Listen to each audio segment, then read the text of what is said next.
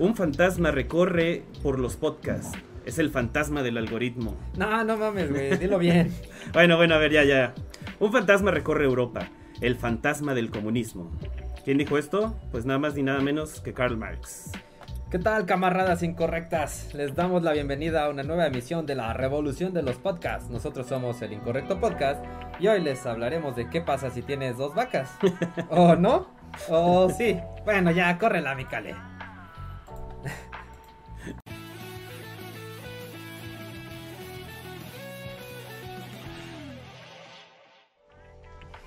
¿Qué onda, queridos revolucionarios? Yo soy René ALB.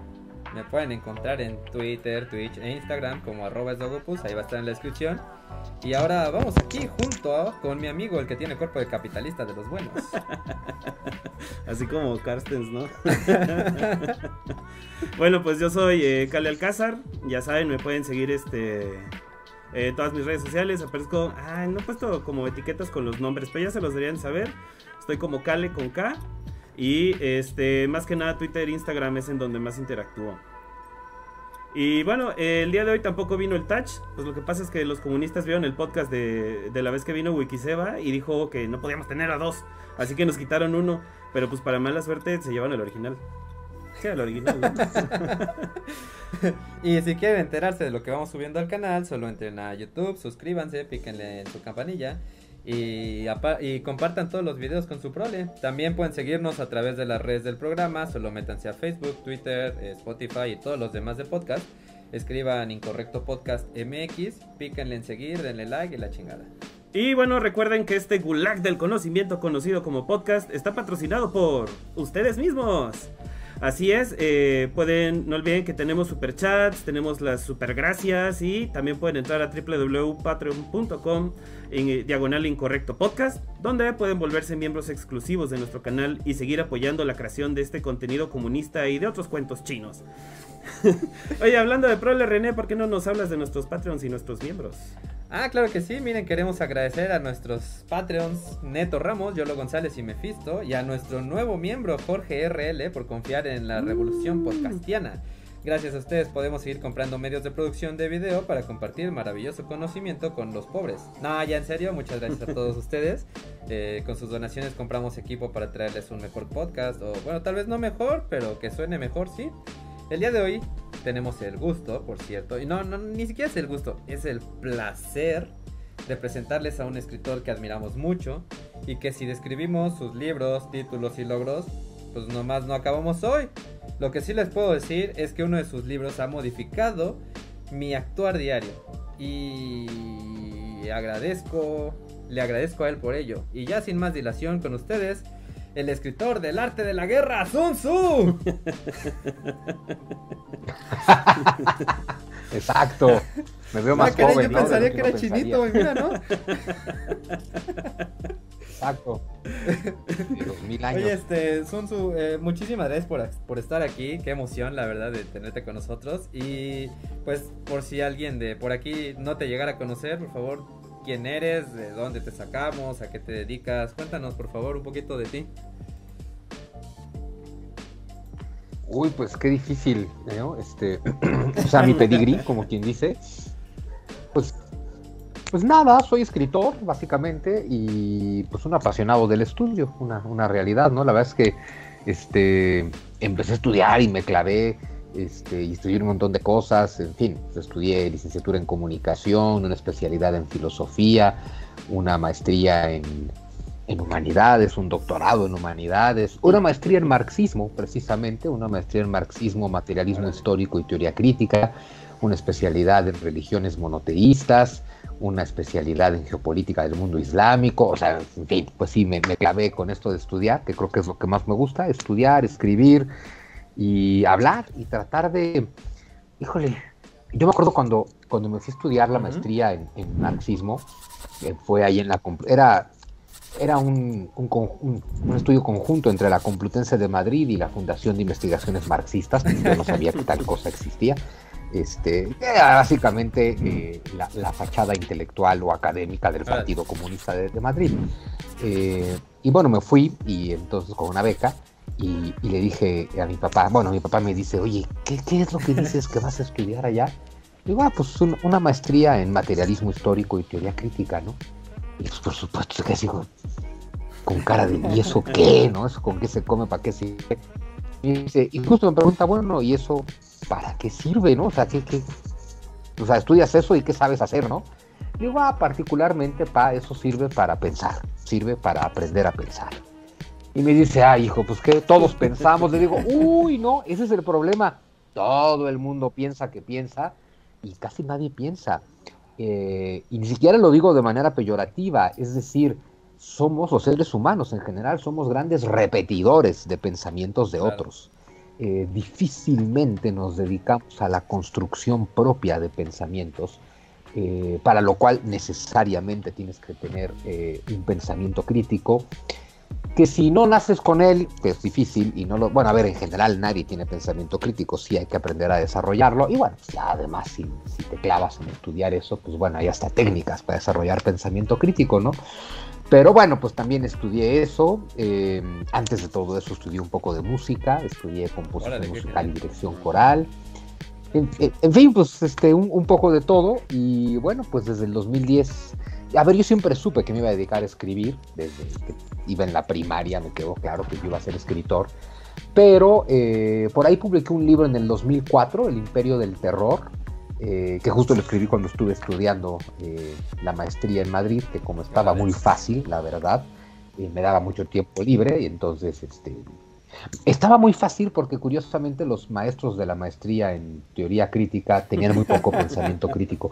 Entonces me bastaba con repetir teorías, ¿no? Entonces ya era muy fácil. Eh, y escribí ese libro, El Imperio del Terror, breve historia del dominio yanqui. Eh, y luego abandoné un rato los libros, que me dediqué mucho a la, academia. Y en 2010 empecé ya de lleno mi carrera de escritor, que sigue pues continua hasta hoy. Y, y pues llevo 24 libros en 12 años, entonces pues bueno, sí he estado escribiendo mucho. Pero pues así pasa cuando uno tiene mucho que decir. La verdad, sí, échenle un ojo a los libros, hay unos que están increíbles.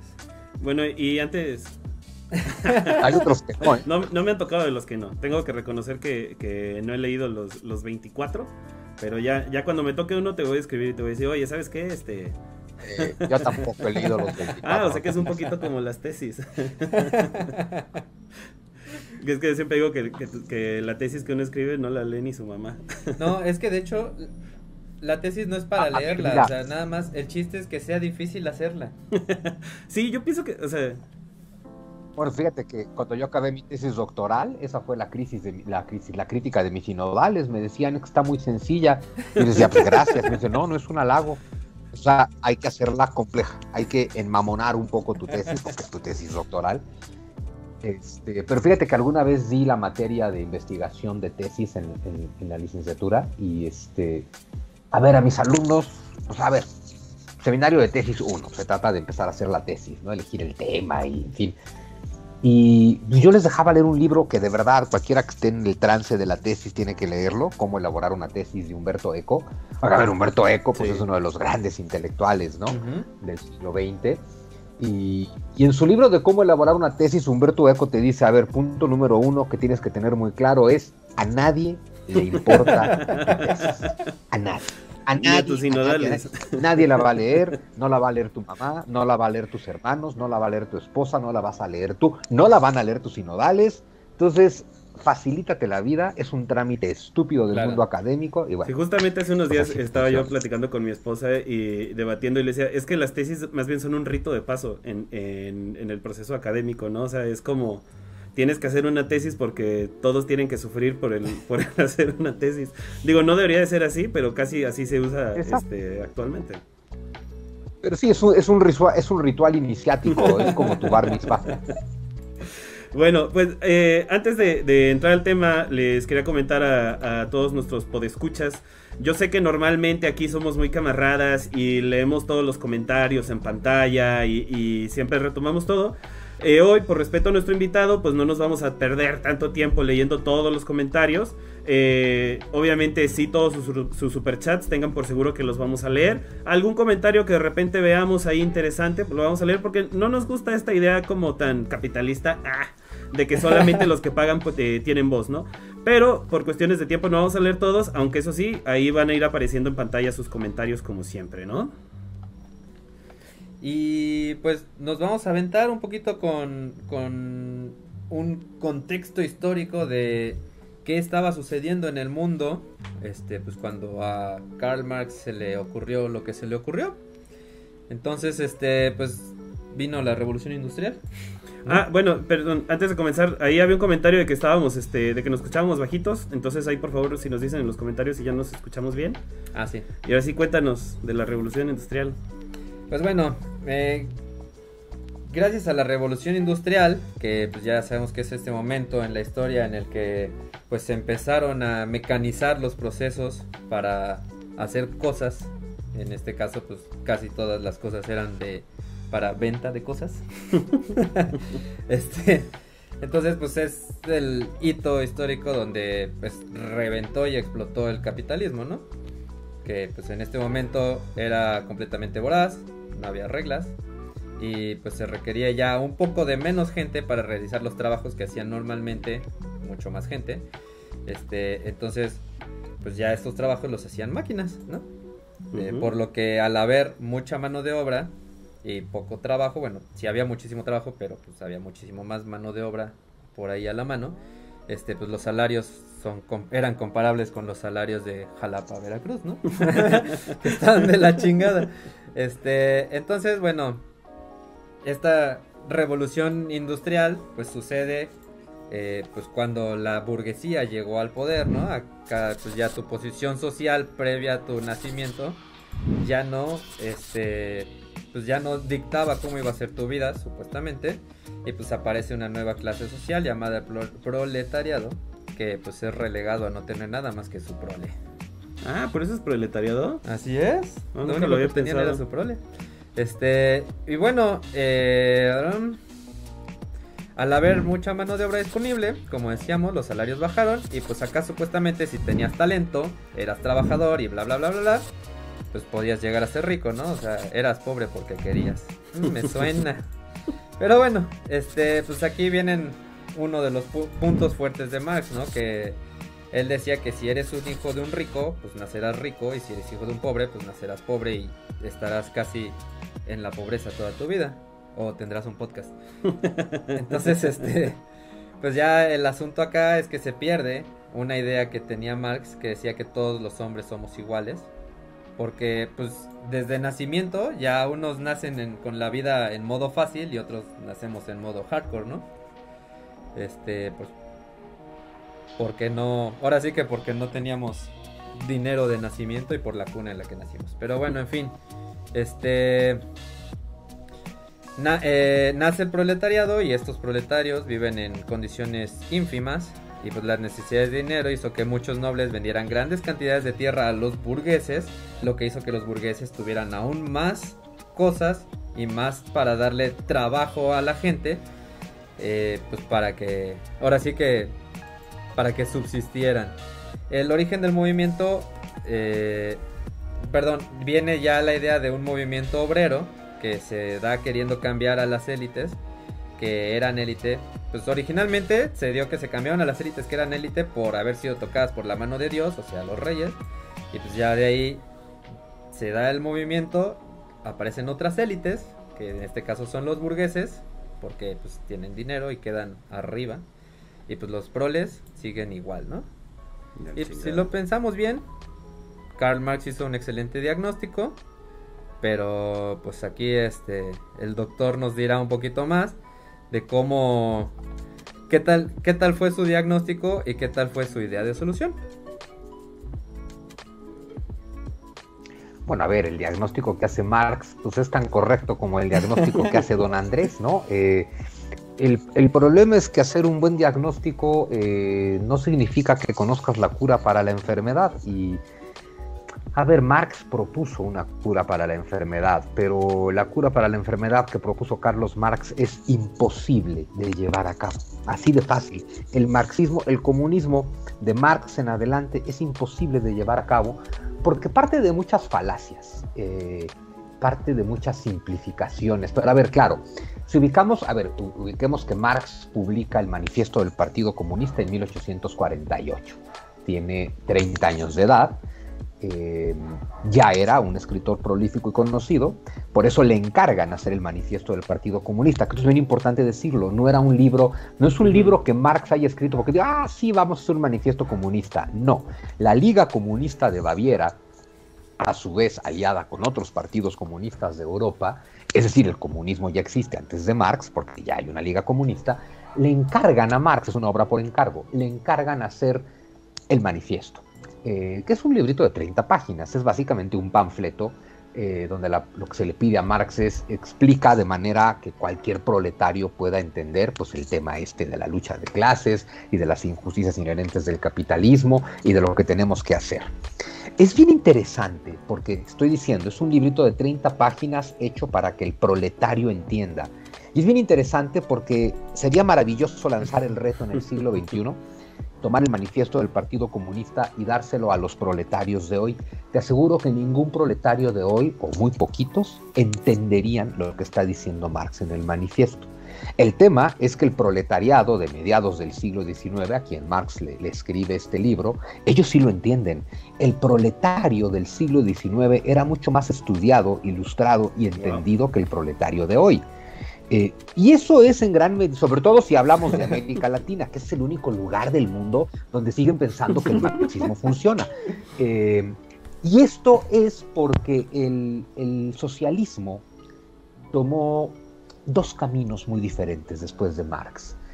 Eh, en Europa fue surgiendo un socialismo intelectual, que eso era la, cosa fascinante de los, de los socialistas del siglo XIX, ¿no? Uno puede tener muchas cosas en su contra, pero tenían este compromiso con la intelectualidad, ¿no? O sea, el tema de ser marxista es ser un genio, ser marxista es ser intelectual, hay que saber mucho, hay que leer mucho, hay que analizar mucho, hay que ser un buen orador, o sea, había un compromiso. Y en general eh, surge una izquierda intelectual, que es la izquierda que sigue prevaleciendo en Europa hoy en día. Eh, justo porque es, a ver, Marx también entiende muchas cosas cuestionables y criticables, pero era un intelectual de primer nivel, eh, de los pocos seres humanos que ha comprendido a Hegel, sin ir más lejos, ¿no? Entonces era un intelectual de primer nivel y la intelectualidad estaba muy, digo, el socialismo, la izquierda estaba muy comprometida con la intelectualidad, pero lo que llegó, a ver, el marxismo, y ahorita les voy a explicar por qué, es el engendro de la civilización occidental. Es un error tremendo y ahorita vamos a ver por qué. Pero finalmente se convirtió en cosas muy interesantes como la socialdemocracia. Pero en América Latina llegó el engendro del engendro, que es la revolución cubana. Y, el engendro del engendro tuvo un engendro, que es la revolución bolivariana. Eh, y, ese engendro del engendro del engendro, que es el socialismo bolivariano de la América Latina de hoy, eh, tiene un compromiso con la ignorancia, no con la intelectualidad. O sea, a ver, por lo menos eso es algo que no le podías criticar a ningún marxista del siglo XIX e incluso del, hasta la primera mitad del XX que decías, chale, pues no estoy de acuerdo con este pelado, pero es un genio. Y, en cambio, pues lo de hoy, pues es, a ver, es Nicolás Maduro, es Chávez, es, Don Andrés, eh, o sea, es decir, es el, el epítome de la ignorancia, pretendiendo, cuando, ojo, la ilustración, este movimiento súper burgués, la ilustración, eh, generó la sociedad del conocimiento, una sociedad basada en el saber y, los marxistas de hoy pues quieren eh, generar una sociedad basada en la ignorancia, lo cual pues está tremendo, ¿no? Pero bueno, claro, en tiempos en los que escribe Marx tal como tú lo describes. Eh, a ver, la revolución industrial lleva muy poquito tiempo. Ubiquemos que James Watt patentó la máquina de vapor en 1760 y eso en general se considera el inicio de la revolución industrial, que no es otra cosa más que descubrir combustibles y desarrollar máquinas, ¿no? Máquinas que se mueven con esos combustibles, máquinas que te permiten producir mil veces más que lo que, lo que producías antes con un sistema artesanal basado en seres humanos, ¿no? Em, pero la revolución industrial tiene un lado oscuro tremendo, porque a ver, de pronto significa, tenemos máquinas y combustibles. Y con máquinas y combustibles podemos producir mil veces más que antes. ¡Qué padre! Pero para producir mil veces más que antes, también necesitas mil veces más recursos que antes. Porque industrializar no es otra cosa más que transformar recursos y Europa no tiene recursos. Entonces de pronto ahora tengo la, el chance de producir mil veces más que antes, necesito mil veces más recursos que antes, no los tengo. ¿Qué hago? Se los robo al resto del planeta, que es la época, la era del imperialismo en Europa, ¿no? Ir a saquear el mundo para que, para alimentar la industrialización europea. Eh, y en la propia Europa, pues claro, genera una nueva era donde se produce de todo. El problema es que no basta con producir, también tienes que vender, entonces tienes que convencer a la gente de que compre cosas que no necesitan, por ejemplo, ¿no? Pero sobre todo eso, que la ley de la oferta y la demanda, eh, si la aplicas al trabajador, el trabajador visto como lo ve el capitalismo más duro, el, el trabajador es un recurso más, Sí, un el recurso trabajador es humano. una cosa. Y una- exacto, es un recurso humano, está clarísimo. Entonces, si tú tienes una empresa de muebles, bueno, usas un recurso que es barniz, usas un recurso que es madera y usas un recurso que es carpinteros. Y tú tienes que ver cómo le ahorras a todos tus recursos, a la madera, al barniz, al carpintero, ¿no? Y efectivamente, si hay mucha gente ofreciendo su trabajo, pues el precio del, del salario cae y entonces tenemos unas condiciones de miseria. En la época en la que Marx está escribiendo, hablamos de que la gente trabajaba de lunes a sábado de 12 a 14 horas diarias y en algunos lugares también los domingos. Y por supuesto, ¿Ah, chingado, no Con este en la tema de- fiscalía? Oye, digo, y hasta eso los domingos porque, porque más bien los respetaban por designio divino, no por buena gente, ni porque fuera ahí, este, obviamente en esos tiempos no había eh, juntas obreras ni sindicatos, o sea, no era, no era un derecho ganado por, por la lucha de los obreros, sino porque el domingo es el día de Dios y, y se tiene que respetar, ¿no? Pero fíjate que se pone peor porque si yo soy el cerdo capitalista y tú eres mi proletario, pues a mí me vale madre si tú vas a misa sí o no, y si no vas a misa pecas y te vas al infierno. Con que vaya a misa yo me basta. No, el domingo se respeta por cuestiones mucho más capitalistas. Fue idea de Napoleón. Napoleón fue el primero que dijo, señores, hay que dar un día libre a la semana para los trabajadores. ¿Por qué? Porque Napoleón es a toda madre. Evidentemente, chaparrito es chingón, ¿no? Napoleón. ¿Verdad?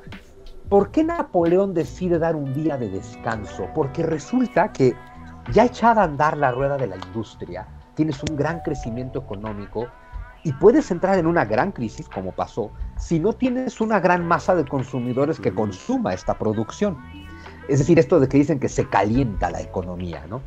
Entonces resulta que de nada te sirve tener trabajadores que produzcan cosas, tú necesitas vender cosas. Y para vender cosas necesitas gente que pueda comprarlas. Y la diferencia entre el esclavo y el proletario es esa, ¿no? Al, al esclavo no le pagas. Uno pensaría que un esclavo es mejor que un proletario, pero no. Porque en una economía capitalista tú necesitas vender. Y entonces necesitas gente que pueda comprar. Y eso es lo que hace el proletario. No importa cuán Claro. mal le pagues. Tengo le entendido pagas. que. Perdón, tengo entonces entendido el proletario- que parte de la idea de ¿Ah? Marx era que eh, en algún momento el mismo capitalismo se iba a comer a sí mismo porque ya no iba a haber quién comprara las cosas que todo mundo produce. Y ese momento era el momento en el que iba a caer, ¿no? Bueno, eso es lo que vamos a ver más o menos dentro de 30 años, el quiebre absoluto del capitalismo, porque claro, entre más haces grande la distancia entre los ricos y los pobres, eh, te quedas sin consumidores. Y bueno, a falta de consumidores, Napoleón tuvo una gran idea y es hay que darle un día libre a los trabajadores. Por tradición religiosa fue el domingo, pero la razón de darle un día libre a los trabajadores era necesitamos que tengan un día en el que puedan ir a gastar lo que les pagamos. Porque si trabajan de lunes a domingo, ¿a qué hora gastan? Entonces, darte el domingo era para que pudieras ir a gastar. Ya luego la reina Victoria, y por eso a la semana de trabajo de lunes a viernes le llaman semana inglesa y Ajá. nadie tiene muy claro por qué. Se le llama semana inglesa porque se inventó en Inglaterra, la inventó la reina Victoria, porque Victoria fue la que dijo, no hombre, vamos a dar dos días. No porque Victoria fuera más buena onda que Napoleón, porque no lo era, sino porque la economía industrializada del imperio británico está creciendo de una manera impresionante y no tiene suficiente consumo y eso lo puede llevar a la crisis. Y entonces la reina Victoria dice hay que dar dos días. Con dos días de descanso, por un lado, le das al trabajador dos días para que pueda gastar su dinero, que no es otra forma, o sea, a ver, no es otra cosa más que devolverle el dinero al capitalista, que es el que te vende las cosas que tú produjiste. Eh, Pero además también son dos días que la industria está descansando. Tú no le puedes decir al trabajador, oye, tómatela con más calmita porque se está sobrecalentando la economía. Para nada. le dices, no, güey, te ganaste dos días de, descanso a la semana. Pero ya que tienes dos días de descanso a la semana y tienes dos días para gastar, pasó otra cosa. En esa época se inventaron las banquetas y en esa época se inventaron los, eh, los escaparates y en esa época se inventaron los parques públicos. Porque cuando Victoria dice, a ver, dos días para que los proletarios puedan gastar. Pero la verdad es que en esos dos días el proletariado lo que más le gustaba hacer era salir de la ciudad, porque viven en los barrios más pinches de la ciudad, e irse al campo. Y el campo es gratis. Entonces, si el trabajador se va al campo, nadie gana más que el trabajador. Y entonces, Victoria tiene la gran idea, hasta la fecha en Inglaterra se llaman parques de la corona, oh. todos los parques de las ciudades, porque Victoria dice, vamos a hacer parques públicos. Es decir, la gente quiere ir lejos al campo. ¿Qué tal que les traemos un cachito del campo aquí al centro de la ciudad? Entonces, con esto ya estás encauzando el gasto del trabajador, que ya no va a salir al campo a no gastar, sino que va a ir al pedacito de campo que le pusiste en la ciudad, que es el, mm. parque de la corona. Y en los parques de la corona, la corona tiene el monopolio de lo que se vende. Se vende tabaco, se vende comida y se venden juguetes para los niños. Es decir, estás haciendo que el proletario use su sábado y su domingo en ir al parque, porque están muy bonitos, hay que decirlo, y ya que van a, pero con eso estás encauzando su consumo, porque ya en el parque, pues los niños van a querer comprar un juguete y pues van a querer comer algo y van a querer beber algo y van a querer volar un, papaloto en una cometa y todo eso se vende en los parques y es monopolio de la corona. Entonces, con lo cual la corona, además de cercenarte impuestos, ya encausó tu gasto. Y entonces la pequeña burguesía, la que tiene tiendas, dice, ¿yo cómo le hago para que estos proletarios no gasten en los parques de la corona, sino en mí? Y entonces empiezan a poner escaparates. Oye, ¿qué tal que la gente va caminando al parque y en el camino ve las otras cosas que yo le puedo ofrecer? Pero la gente no tiene tiempo de ver porque tienen que ir cuidando su vida en las calles porque compiten contra mulas, caballos y carretas. Y entonces los propios vendedores inventaron las banquetas. Es decir, que la gente que va a caminar para ir al parque camine por un caminito seguro para que pueda ir despacio y se pueda detener Qué en buena escaparates.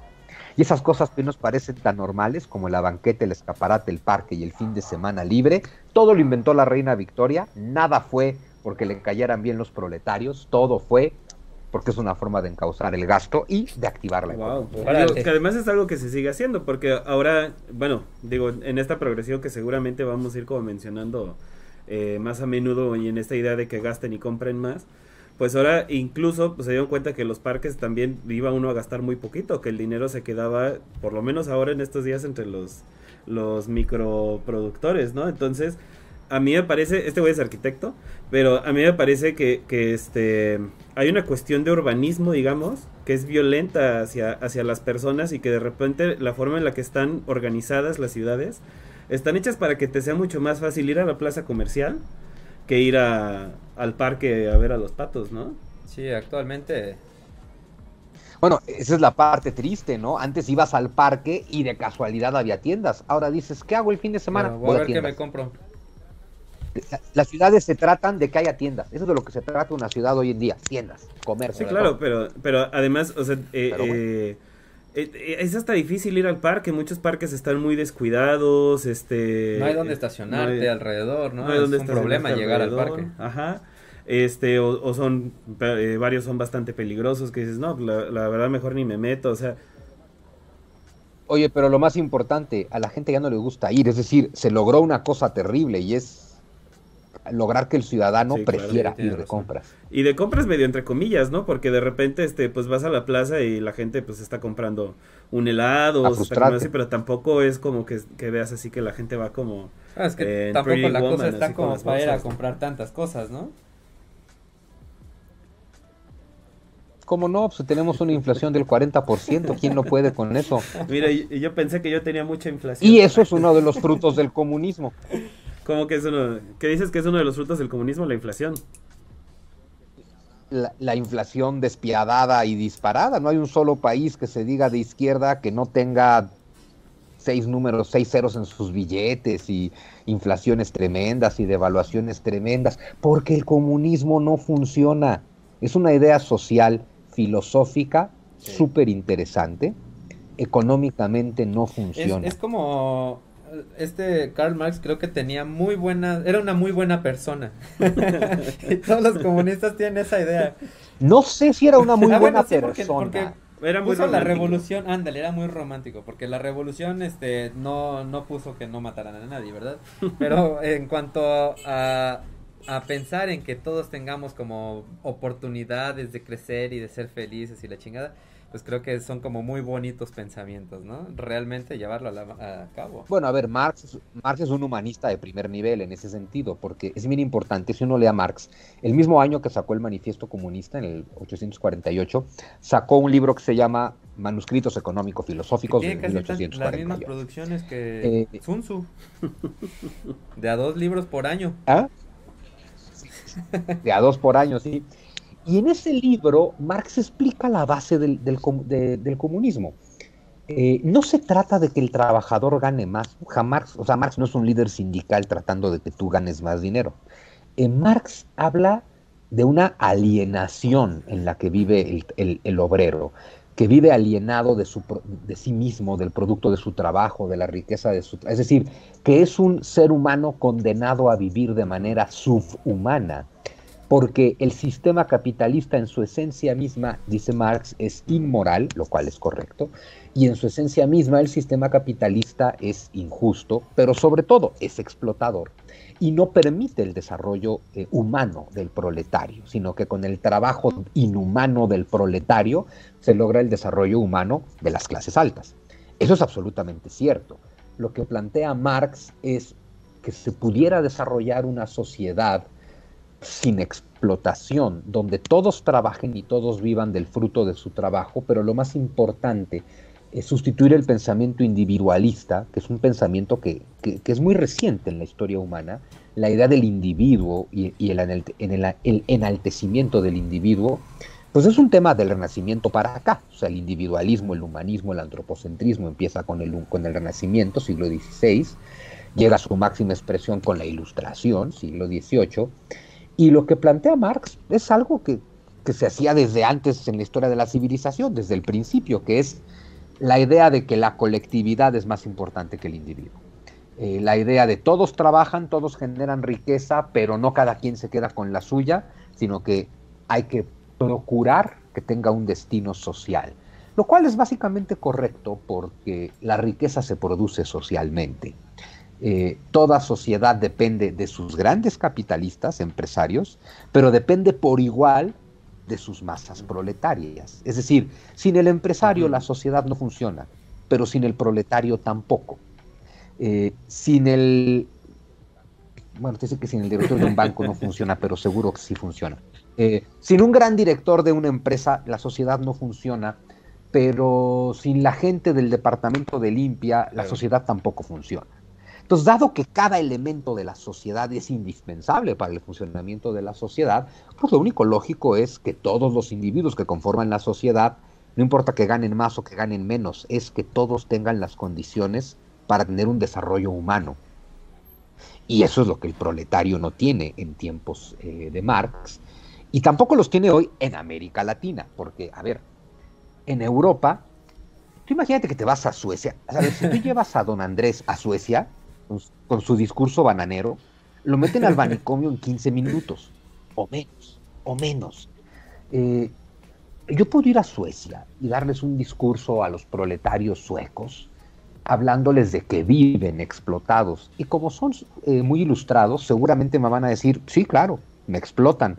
Entonces yo les digo, perfecto, proletarios de Suecia, levantémonos en armas. Y me van a decir, mi madre. Oye, ¿cómo? Pero si estás explotado. Y me van a contestar, sí, sí, estoy explotado, pero me explotan por 4 mil euros al mes. Es decir, me explotan por 100 mil pesos al mes con un mes de vacaciones al año. Y entonces el proletario sueco no se va a levantar en armas porque dice, a ver, sí, sí, estoy explotado, pero a cambio de mi explotación obtengo, o sea, estoy de acuerdo con lo que obtengo por mi explotación. Finalmente, el acuerdo es justo. Sí, vivo en un sistema de explotación, pero 4 mil euros al mes y un mes de vacaciones y Vale. seguridad social de todo tipo me basta. Tú puedes levantar en armas al proletario latinoamericano porque vive con 80 dólares. Lo malo es que levantarse en armas no lo va a sacar de su miseria. Esa es la gran trampa del marxismo latinoamericano. Ninguna revolución ha, se ha acercado un milímetro a la igualdad y a la Es una de equidad las humana. preguntas que tengo. Ninguna. ¿Por qué eh, todas las revoluciones que ha habido, eh, en especial las socialistas, han dejado a un dictador? Bueno, de entrada, todas las revoluciones son socialistas. No hay una sola revolución que no lo sea. Eso es lo primero que hay que aclarar, empezando por la francesa. Eh, lo que pasa es que se hizo popular la soviética, pero todas las... La, re- la revolución es un producto del mundo moderno y es un producto de la revolución industrial. Todas han dejado un dictador porque las revoluciones parten de una base terrible. Las revoluciones parten de esta base que es, hasta hoy, toda la estructura social es una mierda. Oye, hay que arreglarla. No, porque es una mierda desde sus cimientos. Toda la estructura social está putrefacta desde sus raíces. Entonces lo que hay que hacer es destruir todo y construir desde cero. Eso no se logra con acuerdos. Además hay otra cosa que hay que entender, a los seres humanos nos gustan los dictadores, ¿eh? Digo, la idea de la democracia y de yo voto y yo opino y la persona que esté en el poder me tiene que dar cuentas es una idea de hace 150 años. Hasta antes de eso, a ver, los reyes son dictadores finalmente, ¿no? O sea, es decir, Luis XIV y, Fidel Castro pues, no tienen básicamente ninguna diferencia. Fidel Castro vivía como Luis XIV. Entonces, si tú destruyes por completo una estructura social, estás destruyendo la estructura económica, política, social, jurídica, incluso ética y moral. Estás destruyendo todas las estructuras. Y todas las estructuras sociales con las que vivimos se fueron construyendo a lo largo de siglos y milenios y la gente ya las interiorizó y está acostumbrada a ellas. Tú destruyes todo, todas las estructuras con todos los símbolos y relatos que las sustentan para construir de cero y solo lo puedes hacer oprimiendo. Esa es una razón para que toda dictadura, para que toda revolución deje una dictadura. Otra es que antes de la dictadura, toda revolución ha dejado una guerra civil. ¿Por qué? Porque aunque nos vengan, nos vendan el mito romántico de que la revolución es el pueblo que se levanta en armas unido contra la tiranía, eso es una patraña de los revolucionarios. La revolución es que un grupito de personas que ellos pretenden que representan al pueblo sin que el pueblo se haya enterado de eso, se levantan en armas. Eh, toman el poder y luego tienen que pelear contra todos los demás grupos que no están de acuerdo contra que esos güeyes tomen el poder. Entonces siempre que hay revolución hay guerra civil y toda guerra civil termina en dictadura porque alguien tiene que poner orden. Porque todas las revoluciones al final son la misma farsa, es los de en medio convencen a los de abajo de que se rompan la madre contra los de arriba. Cuando eso pasa, los del medio suben y los de abajo siguen tan abajo como siempre, de alguna forma convencidos de que se ha hecho justicia social, como los seguidores de don Andrés, que están hoy más jodidos que hace tres años, porque Ah, todo está más caro que hace tres años, pero les basta el consuelo ideológico de mi gallo llegó al poder. Y si mi gallo llegó al poder, entonces ya me vale madres todo lo demás. Lo cual te habla de, de a ver, es una pobreza de pensamiento que... Oye, entonces bueno, aquí en México la guerra de independencia realmente fue una revolución y la revolución realmente fue una guerra civil. Mira, la guerra de independencia fue una revolución, la guerra de reforma fue una revolución y eh, la revolución fue una revolución. Y dicho de otro modo, eh, la independencia fue una guerra civil, la reforma fue una guerra civil y la revolución fue una guerra civil. Revolución y guerra civil nos encanta definirlas de diferente forma, pero al final siempre acaban siendo hermanos matándose contra hermanos, es decir, paisanos contra paisanos, porque tenemos diferentes ideas. Toda revolución, y to- es curioso, en América Latina hemos desarrollado la idea de que las revoluciones son gloriosas.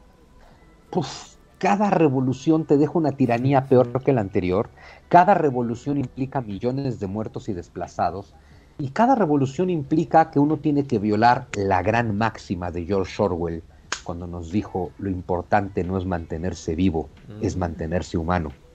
Y nadie se mantiene humano en una revolución. Las revoluciones destruyen. Luego construyen sobre lo destruido, sí, también es una constante, pero en América Latina estamos acostumbrados, porque así nos educan, a ver la revolución como algo glorioso. hay que entender que la revolución es el síntoma de una sociedad fallida, absolutamente fracasada, a grado tal que tuvo que llegar a una revolución. Claro, y, y pues aquí tenemos esa glorificación a la revolución, porque pues la mayoría de las personas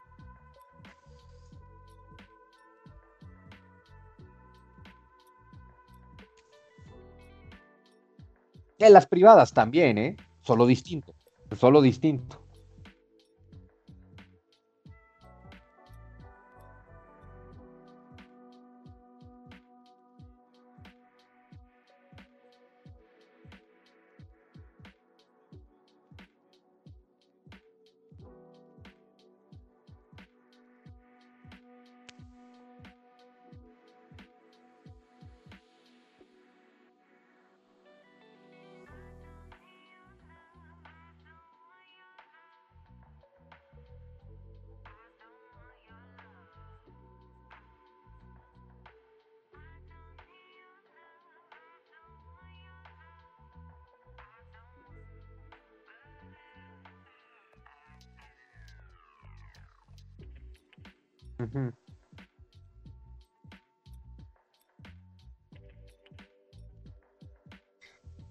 Tú estás muteado. Bueno, yo veo un microfonito muteado. O sea, Eduardo René Álvaro Huerta y está el microfonito muteado. Ven Acá. A ver, ya. Creo que ya. A ver si ahora sí ya nos escuchamos, ¿verdad? Muy bien, espero que sí. Este. Bien, le, le preguntaba yo a Sonsonigui ahorita que nos, este, que no nos escuchaban. Este, que decía yo que, que había por lo menos dos grandes momentos de Marx, que era este, el Marx este, filósofo y, y con el materialismo histórico, y otro Marx, el, el economista, eh, eh, con el, este, el comunista, perdón. Este, entonces más que nada, la pregunta que le hacía yo era, pues, ¿qué implicaba ser marxista? ¿No? Pensando en estas, en estas dos situaciones o en estos dos momentos de, Marx. Pues mira, sí, es una pregunta, una respuesta amplísima. Eh, a ver, yo estudié una maestría en marxismo, ¿no? Pues eso me hace marxista, depende. Como, a ver, el marxismo es para mí, ante todo, un método de investigación, estudio y comprensión de la historia. Eso es el materialismo histórico, disciplina creada por Marx y sus sucesores. Es una forma de entender la historia basada en que la evolución de la historia y las sociedades depende por completo de la evolución de las relaciones de producción. Es decir, todo visto desde la óptica material. La producción económica es lo que te explica todo en la historia. A ver, es un método muy complejo, lo acabo de simplificar. Tuve que hacer una maestría completa de esa cosa, pero las mejores corrientes de investigación histórica hasta la fecha son marxistas. El materialismo histórico es la filosofía de la historia que mejor te va a ayudar a entender la historia de la humanidad. Eh, ahí sí no hay de otra, ¿no? Eh, está por ahí la escuela de los anales de Francia, que es bastante marxista, eh, la escuela de, de Birmingham, que es bastante marxista. O sea, en general, los buenos historiadores de hoy son marxistas. Marxismo entendido como método de estudio de la historia. Eso no quiere decir que seas comunista. Tú puedes estudiar la historia desde la óptica marxista que te va a ayudar a comprenderla perfectamente y no por eso tienes que estar de, estar de acuerdo con la ideología que postularon más que Marx sus seguidores. Porque hay que decir que a Marx, al pobre de Marx, le pasa lo mismo que al pobre de Freud y al pobre de Cristo. El problema nunca son Cristo, Freud y Marx, son los cristianos, los freudianos y los marxistas, ¿no? los que tomaron a estos personajes para hacer un movimiento y una ideología. Eh, pero sí hay toda una corriente política, económica, porque el propio Marx, en el final del manifiesto comunista, lo deja muy claro. Es los comunistas no tenemos por qué seguir manteniendo encubiertas nuestras intenciones, que son derrocar por medio de la violencia, uh -huh. por medio de la violencia, lo deja muy claro, todo el orden establecido. Tiemblen si quieren los poderosos con la perspectiva de una revolución comunista internacional, pues con ella los comunistas no tienen nada que perder como no sean sus cadenas, ¿no? Proletarios del mundo, únanse. Es un llamado a una revolución, el manifiesto comunista. Ese es el objetivo del libro. Entonces, claro, uno puede ser marxista en ese sentido, en el sentido de decir, eh, Estoy de acuerdo en que hay que derrocar por medio de la violencia todo el orden establecido. Derrocar por medio de la violencia nunca ha funcionado, pero ni hablar. Sin embargo, después de Marx, bueno, en tiempos de Marx surgió el, primer gran, la primera gran agrupación de movimientos obreros, conocida como la Primera Internacional, pues ¿qué es eso? Partidos comunistas de Europa unidos, buscando cómo coordinar una, una revolución comunista internacional. No lo logran, y no lo logran porque a, la hora de discutir las ideas, ah, pues no todos están de acuerdo, unos están más de acuerdo con Marx, otros con el otro gran comunista de entonces, Mijail Bakunin, y como los comunistas nunca han sido tolerantes, en el momento en que hay dos posturas diferentes de comunismo, en lugar de ver cómo acercarlas, se dedicaron a romperse la madre y fracasó la primera internacional. Se formó una segunda internacional a la que le pasó absolutamente lo mismo. Pero en la Segunda Internacional pasó una cosa muy interesante, estamos hablando de la segunda mitad del siglo XIX. Eh, va a haber una gran división del marxismo, porque van a surgir, bueno, de, de la izquierda, no del marxismo, van a surgir los socialdemócratas. Los socialdemócratas es lo más evolucionado del marxismo hasta hoy.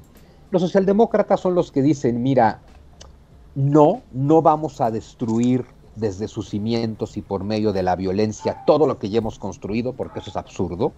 Las estructuras están bien, lo que está mal es la relación de explotación que hay en ellas, ¿no? Los socialdemócratas lo que dicen es vamos a aprovechar las estructuras democráticas que creó la burguesía y a través de el voto, que es el mecanismo que inventó la burguesía, vamos a apoderarnos de las estructuras democráticas y ya en el poder de estas estructuras democráticas las vamos a poner al servicio de toda la sociedad y no solo de la burguesía. A ver, es que eso ni, siquiera tiene caso discutirlo, es obvio que es lo único sensato, ¿no? La principal crítica de Marx era la democracia liberal de los burgueses fue diseñada para beneficiar solo a los burgueses, lo cual es absolutamente cierto. Los socialdemócratas dicen, bueno, entonces no tenemos que destruirla, solo tenemos que tomar el poder arrebatárselo a los burgueses y hacer que las estructuras que ellos crearon funcionen para todos y no solo para ellos, y que haya beneficio para todos. En general, es hasta hoy es a través de tasas impositivas altísimas, países como Suecia, donde pagan 70, bueno, Noruega, 70% de impuestos. Que a ver, ¿quieren entender qué es el comunismo? Estudien el sistema económico noruego. Noruega es comunista de pies a cabeza.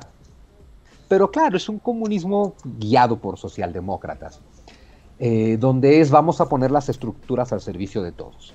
Y sin embargo, esos socialdemócratas del siglo XIX fueron muy criticados por los anarquistas y los comunistas, que se quedaron con la idea de no, ni madre, hay que destruirlo todo por medio de la violencia y volver a empezar. Y, de ahí viene entonces la izquierda eh, intelectual, que es la socialdemocracia, que es muy europea, y la izquierda revolucionaria, que es la latinoamericana, que es, mira, destruyámoslo todo. El problema, sobre todo con una izquierda ignorante como la de América Latina, es que una vez que destruyen todo, porque sí lo hacen, no tienen ni la más peregrina idea de cómo construir algo. Tienes razón. Ese es el problema. Entonces los socialdemócratas tomaron la sabia decisión de vamos simplemente eh, a remodelar toda la casa pero no tires la casa, ya vivimos en es ella. Una, es una excelente idea, ¿no? De aprender a jugar el juego y ya sabiéndolo jugar, pues vamos a modificarlo. Y otra cosa... Bueno, además que el juego, la pusieron, las reglas la pusieron los burgueses, ¿no? Eh, el que tenga más votos gana, pues, pues el proletario tiene más pues votos. sí, aparte creo que, creo que mencionaste un un punto muy importante, que este sistema pues en países bananeros como el nuestro, pues definitivamente no jalan, pero en un país que ya era rico antes de comenzar con este con este sistema de gobierno, pues la cosa es completamente distinta, ¿no? Bueno, hay que decir una cosa, ¿eh? Noruega, otra vez como gran ejemplo de un buen sistema socialdemócrata comunista, Noruega era un país medianamente pobre en la década de los 40 del siglo XX. Noruega se hizo rica con el comunismo. Pero hay que estudiar el comunismo de Noruega, porque a ver, es un comunismo, a ver, es incorrecto decirle comunismo. Es un gobierno de izquierda, es una estructura de izquierda muy socialista, donde a través de una altísima recaudación de impuestos se garantiza el bienestar de toda la población, pero manteniendo el aspecto más importante de la democracia, el derecho de cada individuo a pensar lo que se le dé su gana. Porque el problema de los izquierdistas es que, perdón, si tú no piensas como yo, eres un traidor a la causa. Porque los comunistas son religiosos y todos los religiosos tienen herejes y el hereje es el que no está de acuerdo al 100% en todo y al hereje se le quema. Y siempre ha sido así, los comunistas mm. también matan a sus herejes, ¿no? Eh, en Noruega cada quien puede pensar lo que quiere, esa es la gran diferencia con el resto de los, de los sistemas de izquierda, y donde el gobierno noruego se dedica a invertir el dinero de los noruegos en negocios capitalistas en todo el mundo. Es, un poco como lo que pasa con China. China funciona muy bien, excepto por el detalle de la libertad de pensamiento. O sea, China es un gobierno eficaz, profesional, que maneja el dinero de una forma espectacular, que genera riqueza de una manera espectacular, que genera más o menos bienestar, pero fieles a la tradición comunista, nadie puede pensar distinto. Son, son fieles a este precepto de vamos a quitarte la libertad para hacerte feliz, ¿no? Un poquito, y a mucha gente le funciona, ¿eh? porque la mayor parte de los individuos humanos no tienen la más peregrina idea de qué Precisamente, eh, eh, yo parte de lo que voy a decir, pues, es que al fin y al cabo sí seguimos viviendo en, esta lógica de, este de esclavo y de maestro, ¿no? La, es este ¿qué es la dialéctica de Hegel, ¿no? De, del esclavo y el maestro. El amo y el esclavo, perdón. Sí, sí, el amo y el esclavo. Fin, al fin y al cabo, eh, hay gente que, está bien con ser esclavo, ¿no? Lo primero que tendríamos que preguntarnos y lo que me parece que, se deberían de, haber preguntado en ese momento era, oye, ¿tú quieres dejar de, ser esclavo? ¿Tú quieres dejar de ser explotado? ¿Quieres dejar de ser este eh, proletario? Porque igual y no, ¿no? Y... A ver, lo más probable es que no. Exactamente, ¿no? Entonces pero, eso sí, y, y seguramente, y al fin y al cabo, si alguien me dijera, no, pues sabes que a mí me gusta la mierda. Bueno, pues, pues ahí estás bien, ¿no? Ahí quédate. O sea, eh. Mira, es, es, como el godín. No usemos la palabra esclavo. Que, el, godín es el esclavo regulado, ¿no? Sí, pero el godín es, una, es, es muy interesante. A ver, claro, es, es el esclavo regulado. La esclavitud nunca ha terminado. Hay un gran filósofo marxista, Herbert Marcuse, que te explica perfectamente cómo solo hemos sublimado la esclavitud. Pero volvemos a lo mismo. ¿eh? Tú puedes decir, soy esclavo, pero estoy a gusto porque a cambio tengo lo que quiero. ¿Qué es lo que le pasa en Europa a prácticamente cualquier godín? Porque en Europa también hay godines. Entendamos por, vaya, vamos a decirles, oficinistas, ¿no? La gente que trabaja en las oficinas y hace que funcionen las empresas. Es fundamental. Una sociedad sin oficinistas, sin godines, no funciona.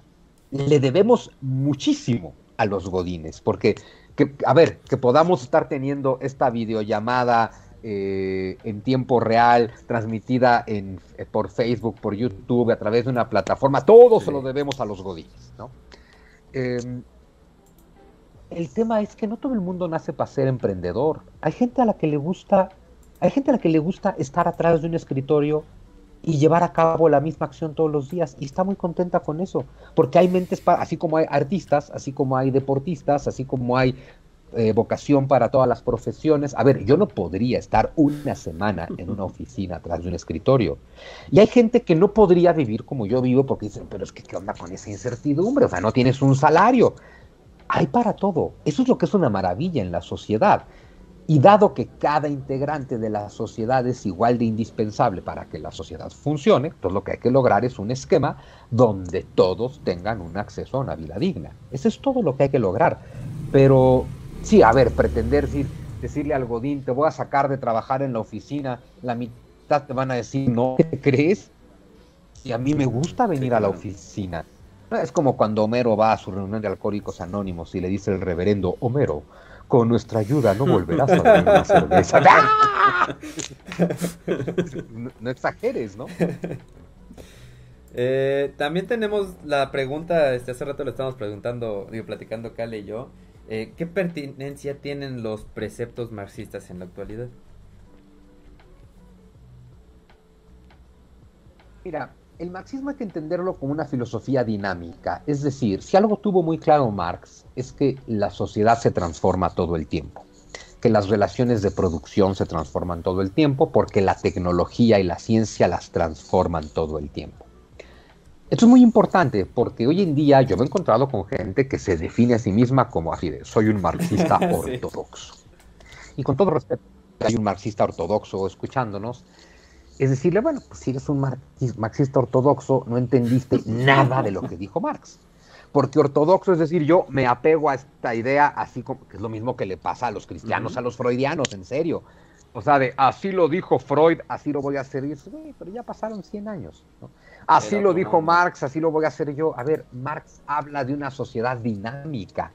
Lo más ortodoxo del marxismo es estar adaptado al cambio y a la transformación. Creo que lo más pertinente del marxismo que nunca eh, va a pasar es que hay que lograr una sociedad donde todos tengan acceso a una vida digna. Ni siquiera sé si eliminar el sistema de explotación, a ver, la palabra, si lo dices así, explotado, pues suena feísimo. Pero a ver, ya te platiqué del sueco. Lo explotas por 4 mil euros al mes, mes de vacaciones, seguridad pública, hospitales, en fin, ¿no? Eh, casa, transporte, en una relación de explotación con la que no están molestos. Entonces yo ni siquiera creo que se trate de eliminar la relación de explotación, porque además de alguna manera todos vivimos en alguna relación de explotación. Todos, todos. a ver, si una persona viene un día a la semana a mi casa a ayudarme, pues la estoy explotando pero si una editorial publica mis libros y gana dinero, pues me está explotando. Pero si una librería vende los libros que publica mi editorial, la librería está explotando a la editorial. A ver, eso no acaba nunca, ¿sí? Entonces, yo cambiaría ese término de relaciones de explotación por buscar relaciones con dignidad humana, sin importar ninguna otra cosa, ¿sí? Lograr sociedades, como se han logrado en algunos países de Europa, donde sin importar en qué parte de la estructura social trabajes, tienes acceso a una vida digna. Y eso sí que es un planteamiento marxista y ese pues no va a pasar de moda nunca hasta que logremos una sociedad donde todos tengan una vida digna. Y hay que decirlo, las revoluciones no logran una vida digna para nadie más, más que para los revolucionarios. Y de hecho, o sea, eh, precisamente yo creo que, que, de repente cuando, cuando hablamos de como de sistemas este, socioeconómicos, ¿no? Este, o de, o de cómo va a ser la relación de las personas con, con el trabajo y, y, la propiedad, pareciera que solamente existen este, dos sistemas y no hay más. Solo hay capitalismo y solo hay comunismo y así va a ser por los siglos de los siglos hasta que nos muramos todos y desaparezca el, el ser humano, ¿no? no o sea como que nos falta creatividad como para igual de repente trascender la, el pleito de si deberíamos ser capitalistas o socialistas y buscar como nuevas este formas de interactuar. y, y, siempre que te pones a ver videos, siempre va, va, a haber alguien que diga, es que el comunismo no ha funcionado porque nunca se ha aplicado bien. Y el, y el, y el capitalista te va a decir, no, ah, es que el capitalismo no ha funcionado porque nunca se ha aplicado bien, ¿no? Porque este, entonces, pero Exacto uno llega a decir, bueno, tal vez nunca se han aplicado bien porque no funcionan, ¿sí? Porque, porque siempre está esta discusión, cuando uno, cuando uno dice que, que, que el comunismo no funciona, dicen, ah, eres capitalista, ¿no? y si dices, no, es que el capitalismo no funciona, ah, eres rojo, dices, no, güey, es que ninguno de los dos funciona. Creo que la cuestión radica en la ética de quién lo va a Exactamente, y gran parte del problema, ahí está. Ah, acabas de dar en el blanco. Exactamente. Todo el de ética. Pero es que, a ver, lo que no funciona somos, los individuos humanos. Los sistemas son perfectos. Eh, a ver, Adam Smith, ¿no? el gran pilar teórico del capitalismo liberal, lo deja muy claro. Adam Smith dice, a ver, ¿cómo hacemos para que las sociedades generen más riqueza que nunca? Deja que los individuos hagan lo que quieran. O sea, básicamente es no le pongas trabas económicas a los emprendedores. Entre menos eh, obstáculos, legislaciones, regulaciones, burocracia, impuestos, etcétera, entre menos de todo eso le pongas a la sociedad, la sociedad va a ser más creativa, más dinámica y va a generar más riqueza. Voy a decir una cosa horrible. El mejor ejemplo de eso es Estados Unidos. La, la creatividad, a ver, nos pueden caer mal en muchas cosas, puta, pero la creatividad que tienen esos desgraciados es fuera de serie, porque ganas dinero por ser creativo, porque una buena idea te genera dinero, eh, porque un buen servicio te genera dinero. Eh, son creativos de a madres. Y, te voy a decir una cosa, eh, híjole, eh, otra vez nos pueden querer mal por muchas cosas, imperialistas y todo lo que tú quieras, pero sus sociedades funcionan bien. Pues es decir, eh, si un tren tiene que salir una hora, sale a esa hora. Si algo tiene que estar limpio, está limpio. Si alguien tiene que cumplir una función, la cumple. Todo el mundo hace lo que tiene que hacer, claro. La contraparte en la que ves el lado oscuro del capitalismo es el nivel de neurosis psicótica asesina que se vive en Estados Unidos. Eso tampoco lo podemos, eh, tampoco lo podemos quitar, ¿no? Pero lo que dijo Adam Smith es deja que los individuos le hagan como puedan, que cada quien produzca lo que quiera y se lo venda a quien quiera en el precio que quiera y que se regulen a sí mismos, ¿no?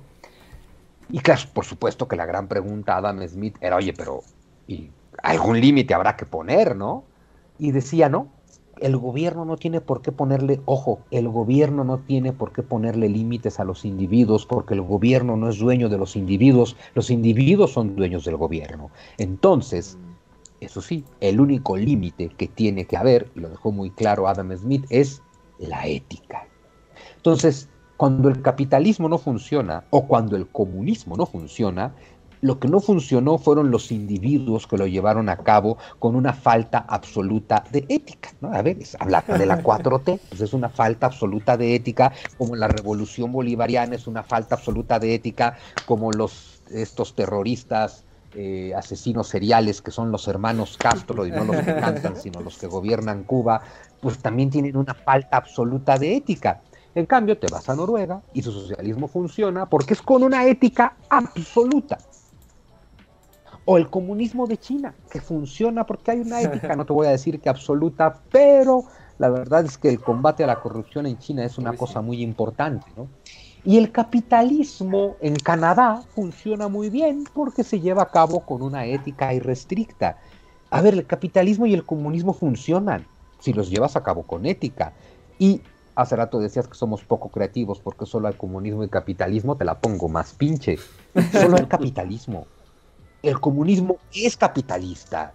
A ver, hay que entender que el comunismo es una idea filosófica social de cómo distribuir la riqueza generada por el capitalismo el comunismo es capitalista en su producción.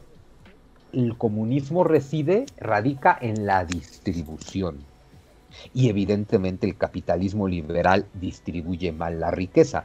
Pero a ver, si el capitalismo liberal genera más riqueza que ningún otro sistema de la historia, y eso es un hecho, hay que dejarlo.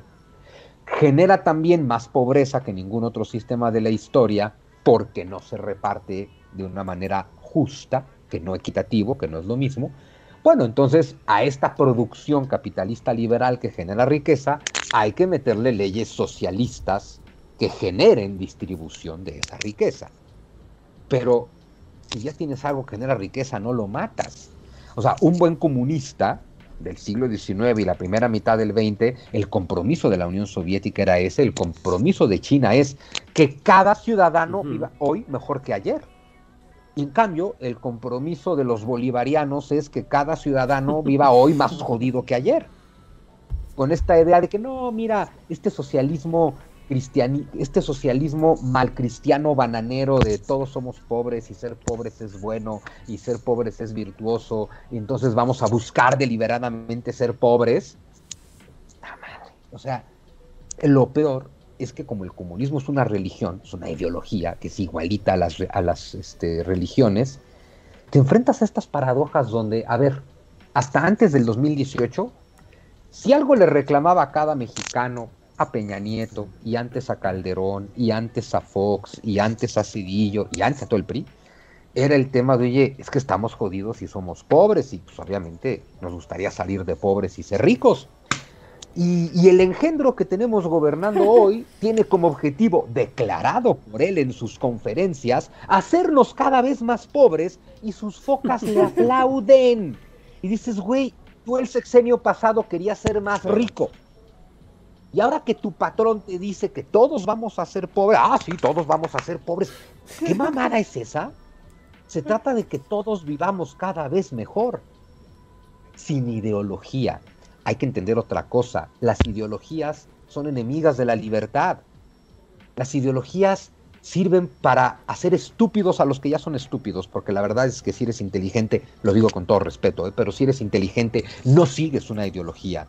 Si tú sigues una ideología y piensas que eres inteligente, cuestiónatelo muchísimo, porque una ideología es el paquete de ideas que alguien que no fuiste tú generó previamente y que tú solo compraste.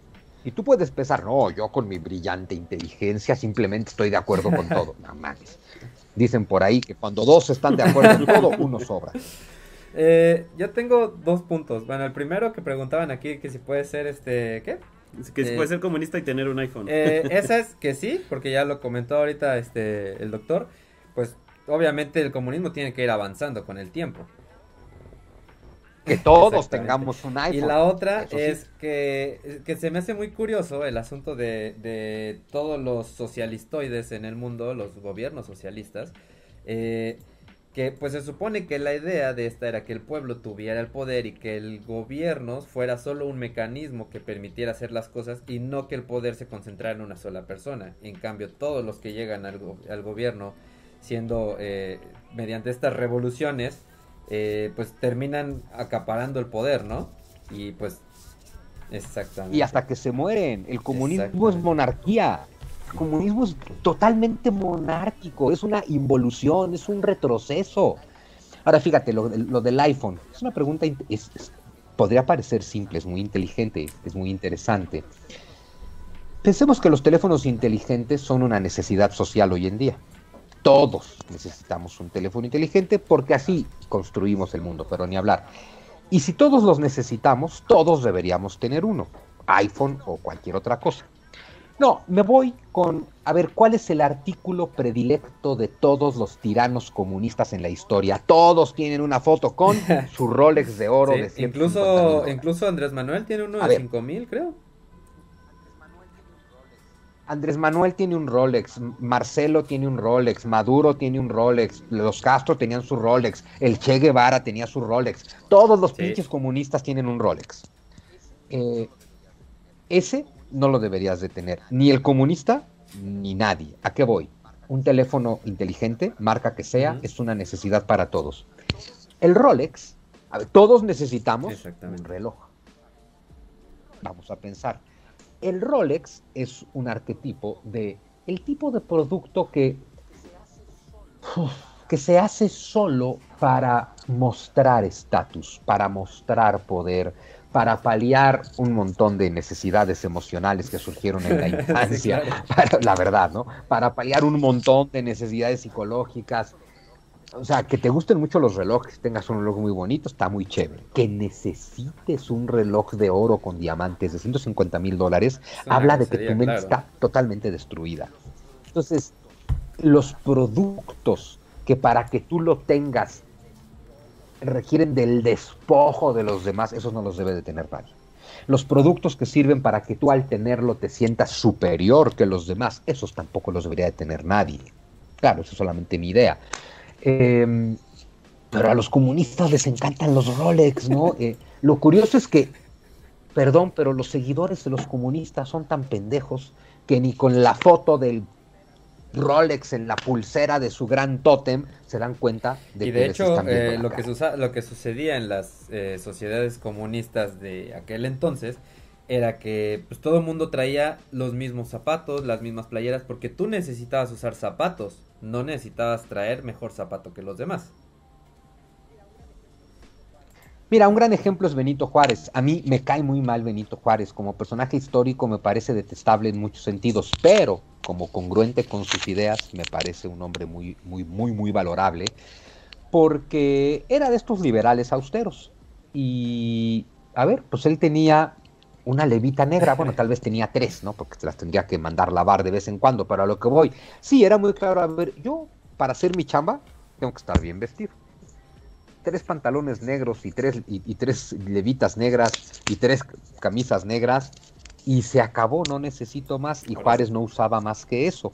A ver, tampoco estuviera mucho más que eso en esa sociedad, pero, pero vaya, te habla de un hombre que dice, a ver, yo me he visto para trabajar, ¿no? Eh, cuando ves a un socialistoide como don Andrés con un traje Hugo Boss, dices, bueno, y que además ni siquiera lo sabe usar, porque no importa que se ponga un Hugo Boss, se sienta con la panza para afuera en la Casa Blanca y con la camisa arrugada y la ¿Me estás diciendo que los, güey, que los trajes de Andrés Manuel no son prestados y nunca le quedan? Uno parecería que uno pensaría que son de su hermano mayor, ¿verdad? No, se los hicieron muy grandes porque, pues como el güey engorda todos los días, es como cuando te compran zapatos un número grande cuando eres niño. Ya sabemos que va a engordar porque su trabajo es comer. Pues entonces ya Eh, pero... el traje grande. Ah, bueno, perdón. No, es esta idea, fíjate, de quiero parecer miserable, porque a ver, Andrés no quiere parecer austero, quiere parecer miserable. Juárez parecía austero. Andrés parece miserable. Pero es esta idea de como quiero parecer miserable, porque me quiero hacer una imagen de miserable, porque mi ideología se sustenta en que todos seamos miserables, me gasto un dineral en parecer miserable. Dices, güey, no ten madre, pues, sé miserable a secas y no te Con gastes el dineral. Valenciaga se copia de Andrés Manuel. Exactamente, para que se vean humildes. no, eso es casi una burla, pero, o sea, yo eh, creo que aquí hay una confusión siempre, ¿no? Que, que, que cuando piensas en, no, que los rojos, los comunistas, eh, se piensa como que se tiene que vivir en la miseria, ¿no? O sea, y, y entiendo que esta parte de decir, ah, bueno, pues todos parejo, pero ¿por qué todos parejo hasta abajo? ¿Por qué no puede ser todos parejo hasta arriba, no? A ver, si todos y parejo hasta así, arriba. digo, estamos en una discusión un, un poquito eh, banal, me parece, en el sentido de que, de que no debería de ser eh, que si el iPhone o que si lo que sea, porque el, el punto no debería de ser eh, los lujos, sino la oportunidad de acceder a los lujos, ¿no? Porque probablemente si yo le pregunto este, a mi esposa, oye, que el, el pinche iPhone Max Plus 37 mil, me va a decir, no, qué hueva, yo estoy bien con, con este que tengo, ¿no? Este, porque hay gente que no quiere tener el, el- el iPhone más caro y hay gente que no quiere tener el traje Hugo Boss, ¿no? Pero Ajá, o sea, si pero entonces, entonces eh, eh, eh, en un sistema, porque al, al fin y al cabo, el, el comunismo, más, más como que, que una propuesta es como un ideal, ¿no? Por lo que yo entiendo, o sea, es como decir, deberíamos llegar a este ideal, que curiosamente tanto capitalismo como comunismo, lo, lo que añoran los dos, el, el punto máximo pues es la desaparición del Estado, de alguna manera, ¿no? Pero A ver, el ideal es el mismo, son igual de utópicos. Y la utopía es la misma, es la desaparición del Estado, la comunidad de hombres libres y que todos vivamos bien. En un en medio muy grande, no todos hasta arriba, no todos hasta abajo, en un en medio muy amplio donde siempre unos tendrán más que otros, porque hay seres humanos más inteligentes que otros, porque hay seres humanos más trabajadores que otros, porque hay seres humanos más emprendedores que otros, así de simple, pero con el esquema de que como todos somos necesarios, tiene que ser un en medio muy amplio donde todos Ajá. vivamos con dignidad y donde todos cubramos las necesidades y entonces todos Exacto, podamos pero tener justamente es, es a lo que voy, porque ¿qué es vivir bien? Pues depende de cada quien, ¿no? O sea, tal vez, tal vez yo puedo estar más a gusto viviendo en el bosque, en una cabaña, tragando lo que cazo, y si, y si para mí eso está bien, está chingón, igual y, y para ti es otra cosa, pero entonces más bien la, la, la igualdad vendría en, en las posibilidades o en la libertad, en, en el poder decir, yo quiero hacer esto y lo hago. Exacto, es que no somos iguales. Igualdad de oportunidades, es decir, que si tú quieres que si tú vives en tu campa en tu cabaña en el bosque cazando, sea porque lo decidiste, no porque tuviste que hacerlo. Pero que tuvieras una oportunidad para vivir dignamente en la sociedad. No, a ver, cada quien define distinto lo que es vivir bien y lo que es vivir dignamente. Pero a mí me parece muy simple que todos tengan una casa, que todos tengan para comer, que todos tengan para vestir, que todos tengan para ocio y esparcimiento, que todos tengan para viajar. No importa si unos viajan a Acapulco y otros a Europa, pero a ver, que todos tengan para el ocio, que es fundamental, que todos tengan tiempo para el esparcimiento y la reflexión, que es fundamental, que todos tengan acceso a educación, que todos tengan acceso a salud. A ver, y en eso están de acuerdo los Y que comunistas acabas y de los hacer una, capitalistas. una ¿eh? descripción perfecta Sí. del- de, lo que es o debería ser la clase media, ¿no? Que, que justamente antes de, de conectarnos contigo estábamos hablando, ¿no? De, de- me parece que Inegi sacó una nueva cifra de qué implica estar Ah, en, sí. en clase media, que para que se entienda pronto es poder pagar todo lo que acabas de, de describir, ¿no? Y, y si no me equivoco, Exacto. en México es de cuánto? 20 22 mil y pico de pesos. 22 mil y pico de pesos por persona, ¿no? Entonces, este, eso sería, El ideal. o sea que el, el ideal del comunismo es que todos fuéramos clase media. Bueno, es que esa es la única forma de desaparecer las clases, hacer un en medio bastante amplio, insisto, porque en ese en medio habrá arriba y abajo, pero un en medio, ¿no? Donde, a ver, los grandes ricos van a estar ahí, pero que ya sabes, que todo el mundo diga, ah, sí, esos pinches güeyes de los que nadie sabe nada, ¿no? O sea, que, que, el rico ostentoso tendría que ser eh, pues, un caso excepcional y que el pobre ostentoso, ¿no? que el pobre exagerado ni siquiera debería existir. Eh, es generar un gran en medio donde todos vivamos bien y donde todos vivamos en una situación de dignidad tal que, que sea imposible hacer discursos de odio y que estos funcionen. Porque, a ver, el problema no es que don Andrés haga un discurso de odio todas las mañanas. El problema es que ese discurso anida por lo menos en 20 millones de personas. Y porque este es un país lleno de rencorosos. Y no es gratis, no lo digo como algo negativo, sí, es negativo, pero no es culpa de ellos. Es decir, si en este país hay tanta gente con, con, rencor, es porque las estructuras que hemos generado solo pueden generar este rencor. Y entonces puede llegar cualquiera que tenga la primaria trunca y hacerte un discurso de odio y convertirse en presidente, porque funcionan los discursos de odio. Los discursos de odio no anidan donde todos viven con acceso a la dignidad. Y lo que tenemos que eliminar como humanidad son los discursos de odio. Pero, y, justamente ya me acordé que iba a preguntar eso, o sea, porque cuando tú lees, bueno, iba a decir a Marx, pero específicamente cuando lees el, el manifiesto comunista, que este, pues digo, yo recuerdo haberlo leído en la prepa y hace una semana. o sea, lo volví a leer hace una semana. Y, y, esta, o sea, pues en la prepa de pronto todos tenemos como esta ideología más rojilla y es así como, no, sí, a huevo, ¿no? y no este, fuiste rojillo, no fuiste a la universidad. E, exacto, ¿no? Y, entonces como, sí, claro. vamos a tomar los medios de producción. Pero eh, ahora que lo volví a leer, de repente eh, decía, es que se lee hasta como como como una, un trasfondo de resentimiento. o sea, está peleado el tipo. Se, se, y de repente cuando... Resentimiento. Exacto, o sea, y, cuando uno ve los discursos de, de, de, izquierda, los discursos políticos de izquierda, normalmente están cargados de resentimiento, ¿no? Están cargadísimos de resentimiento. Y todos volvemos a lo mismo. El problema no es el discurso el problema es que ese discurso funcione y pegue. Y funciona y pega porque las sociedades que hemos generado generan resentimiento. Pero además llegas a este punto terrible donde como todo tu discurso ideológico está basado en el resentimiento, siempre buscas mantener ese resentimiento. A ver, si en México nos quedamos sin resentidos, pues nos quedamos sin Morena y sin la 4T. Es decir, el resentido es el capítulo y de todos los comunistas. Entonces, ellos no quieren acabar con el resentimiento porque es lo que, lo que les da poder. Y si no quieren, la única forma de no acabar con el resentimiento es perpetuar las estructuras de miseria que generan el resentimiento, lo cual nos lleva a lo evidente, el capital político de los comunistas de América Latina son los pobres. Lo último con lo que quieren acabar los comunistas de América Latina es con la pobreza. A ver, los revolucionarios no quieren tu bien, no quieren mi bien, los de arriba nunca pelean por los de abajo, los revolucionarios quieren el poder. Se acabó la historia, es todo lo que quieren. Y por eso, una vez que lo toman, también como dice George Orwell, nadie toma el poder con la intención de dejarlo. Una vez que toman el poder, los camaradas están ahí hasta que lo sacan con los tenis por delante. Ningún camarada se va por la buena del poder. Yo le diría a la gente que nos escucha que se lleven una tarea. Hay dos libros que tienen que leer. Tienen que leer el Manifiesto Comunista de Marx que son 30 paginitas. Eh, en general suele venir en la misma edición que los manuscritos económico-filosóficos, o hay una edición muy bonita del Fondo de Cultura Económica que se llama Marx y su visión de hombre, que es eh, los manuscritos económico-filosóficos y la interpretación que hace de ellos Erich Fromm. Ah, es una joya. Y el otro que todo el mundo tiene que leer es 1984 de George Orwell.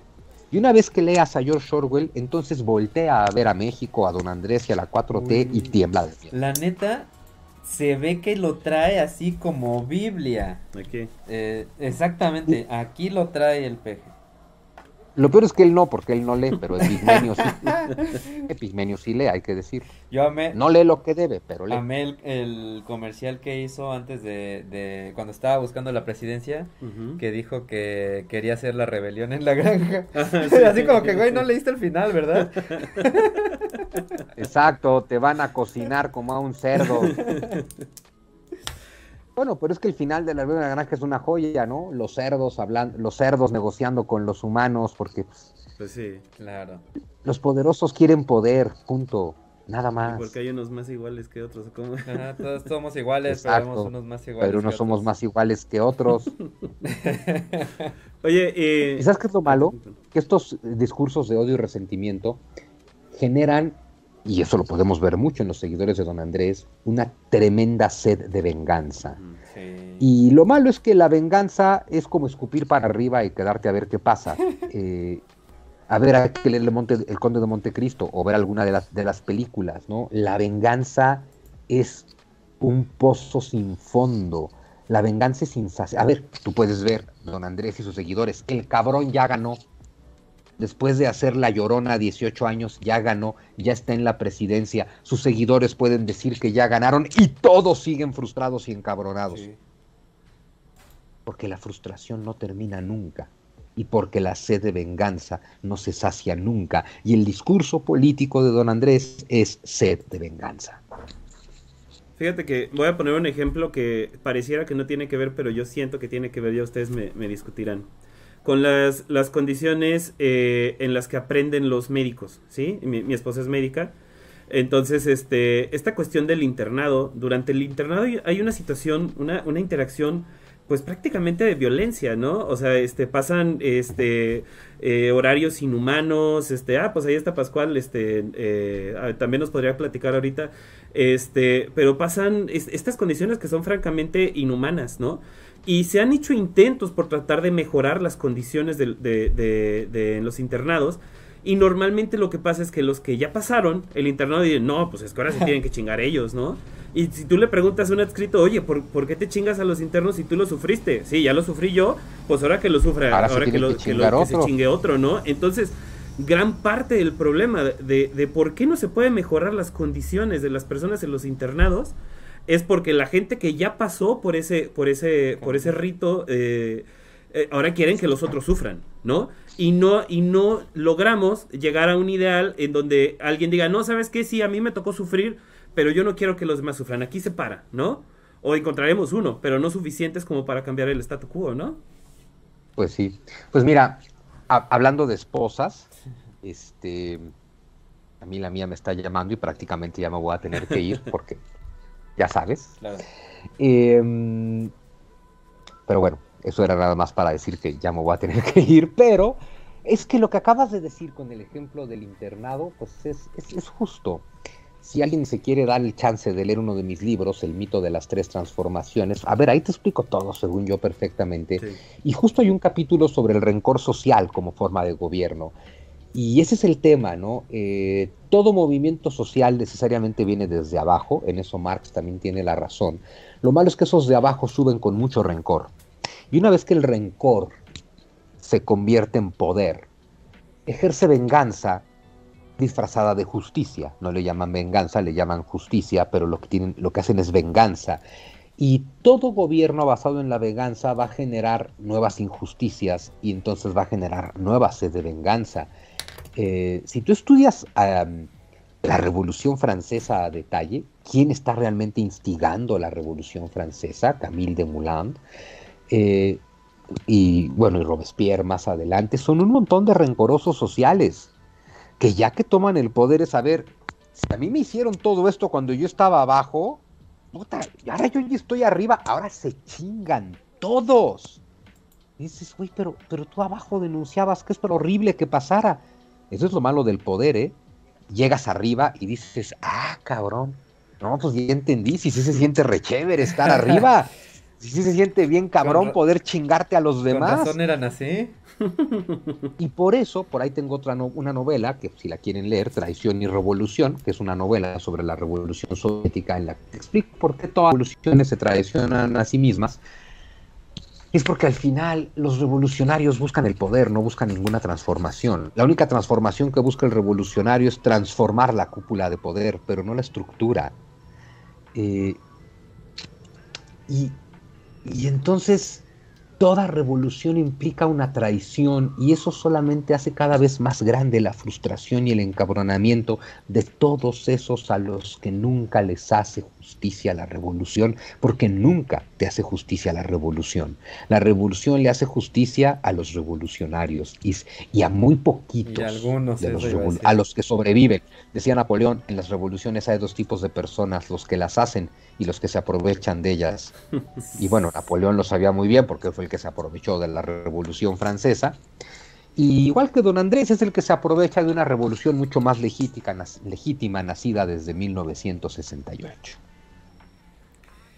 Pues no sé si eh, ahorita que nos comenta el, doctor que ya se tiene que ir, este, yo que yo tenía una última duda, no sé si le dé tiempo de responderla. Échala, claro. Este, está muy de moda la cuestión de que personajes como Elon Musk y y este, ¿cómo se llama? Bill Gates, eh, comentan que ellos tienen una idea socialista del mundo, este, no, comunista del mundo, pues no es lo mismo.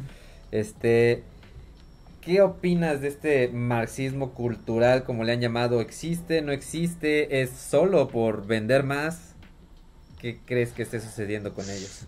A ver, mira, yo a Elon Musk no le creo ni los buenos días. Elon Musk es el mayor farsante de la historia de la humanidad actual. O sea, digo, desde hacerle pensar a la gente que tiene algún tipo de relación con Nikola Tesla y con la creación de Nikola Tesla y la obra. O sea, a ver, Nikola Tesla vivió la tragedia de que en su vida el cabrón de Edison abusó de él todo el tiempo y en su muerte el que abusa de él es Elon Musk no le quita lo genio. En, realidad se parece más a, Tomás Alva Edison que a Nikola Tesla. Exacto, exacto. No le quita lo genio, que lo es, no le quita lo brillante, que lo es, no le quita lo emprendedor y talentoso, porque lo es. Eh, solo creo que es un poco mentiroso. Eh, se lo creo muchísimo más a Bill Gates. Eh, pero es el comunismo, es el comunismo como lo planteó Marx, como máxima evolución del capitalismo, un capitalismo que evoluciona de tal forma y genera tal riqueza que al final no puedes más que repartirla.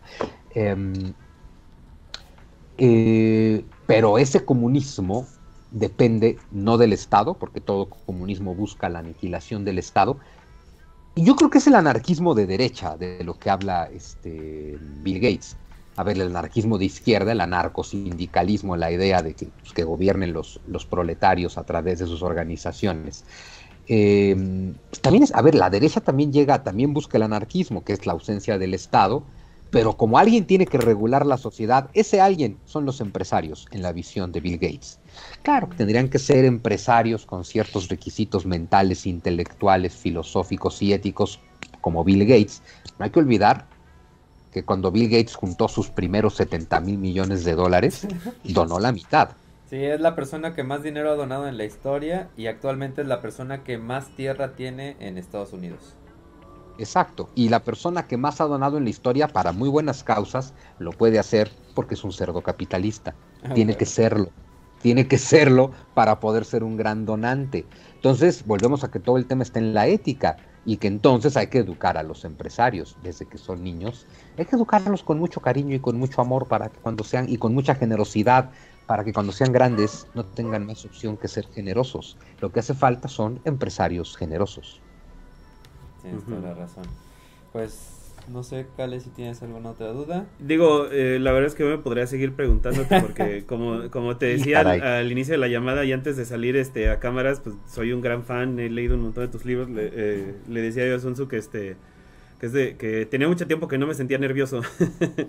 entonces, este me podría seguir eh, preguntando, entendemos que, que tienes tus tiempos, entonces no sé si nos podrías regalar pues tal vez alguna especie de, conclusión o, tal vez una, una, miradilla hacia el futuro, como decir, bueno, si el capitalismo no funcionó y el comunismo no funciona, entonces, este, ¿para dónde vamos? ¿O dónde te imaginas que si no, si no este, nos acabamos en mil años, ¿a, dónde crees que, que tendríamos que ir? El capitalismo funciona porque no es otra cosa más que la autorregulación de los mercados. Los mercados existen desde que existe la civilización. Entonces, el capitalismo funciona. El capitalismo en su versión liberal funciona mejor que ningún otro capitalismo. Lo que no funciona es la ética. Entonces, en lo que hay que trabajar muchísimo todos los seres humanos es en la ética. Y lo que siempre le digo a todo el mundo, ah, no, pero es que son unos desgraciados hijos de puta. Concéntrate en tu ética. Cierto. No te concentres en la ética de los demás. Transfórmate tú. Ah, pero los demás seguirán. Los demás no son tu problema. Transfórmate tú. Haz una revolución ética interior tú. Pero si yo la hago y los demás no nos sirve de nada, te vale madre, hazla tú. No, cuando los demás lo hagan yo lo voy a hacer y por eso nadie lo hace nunca. La única forma de transformar el mundo es tu transformación personal, no tienes otra cosa que hacer porque además no tienes otro poder. El único otro poder que aparentemente tendrías es una revolución. Los revolucionarios buscan transformarlo todo menos a ellos. Sí. Y alguien que está dispuesto a incendiar un país levantándose en armas es alguien que debe transformar mucho dentro de sí mismo. Transfórmate tú. Es lo único que puedes hacer por el mundo. Súper bien. Pues muchísimas gracias. Este, la verdad es que lo que siempre comento eh, y, y creo que en este caso es como más, porque pues te comentábamos que te, tenemos mucha admiración. Algo padrísimo de tener un podcast eh, es que tengamos la oportunidad de platicar con gente tan interesante y que sepa tanto como tú. Muchísimas, muchísimas gracias por estar aquí. Esperemos que esto se repita en alguna otra ocasión y... Y si lo hacen más temprano nos quedamos más tiempo. Ah, qué Ah, bueno mira, que nos qué dices. bueno que nos dices.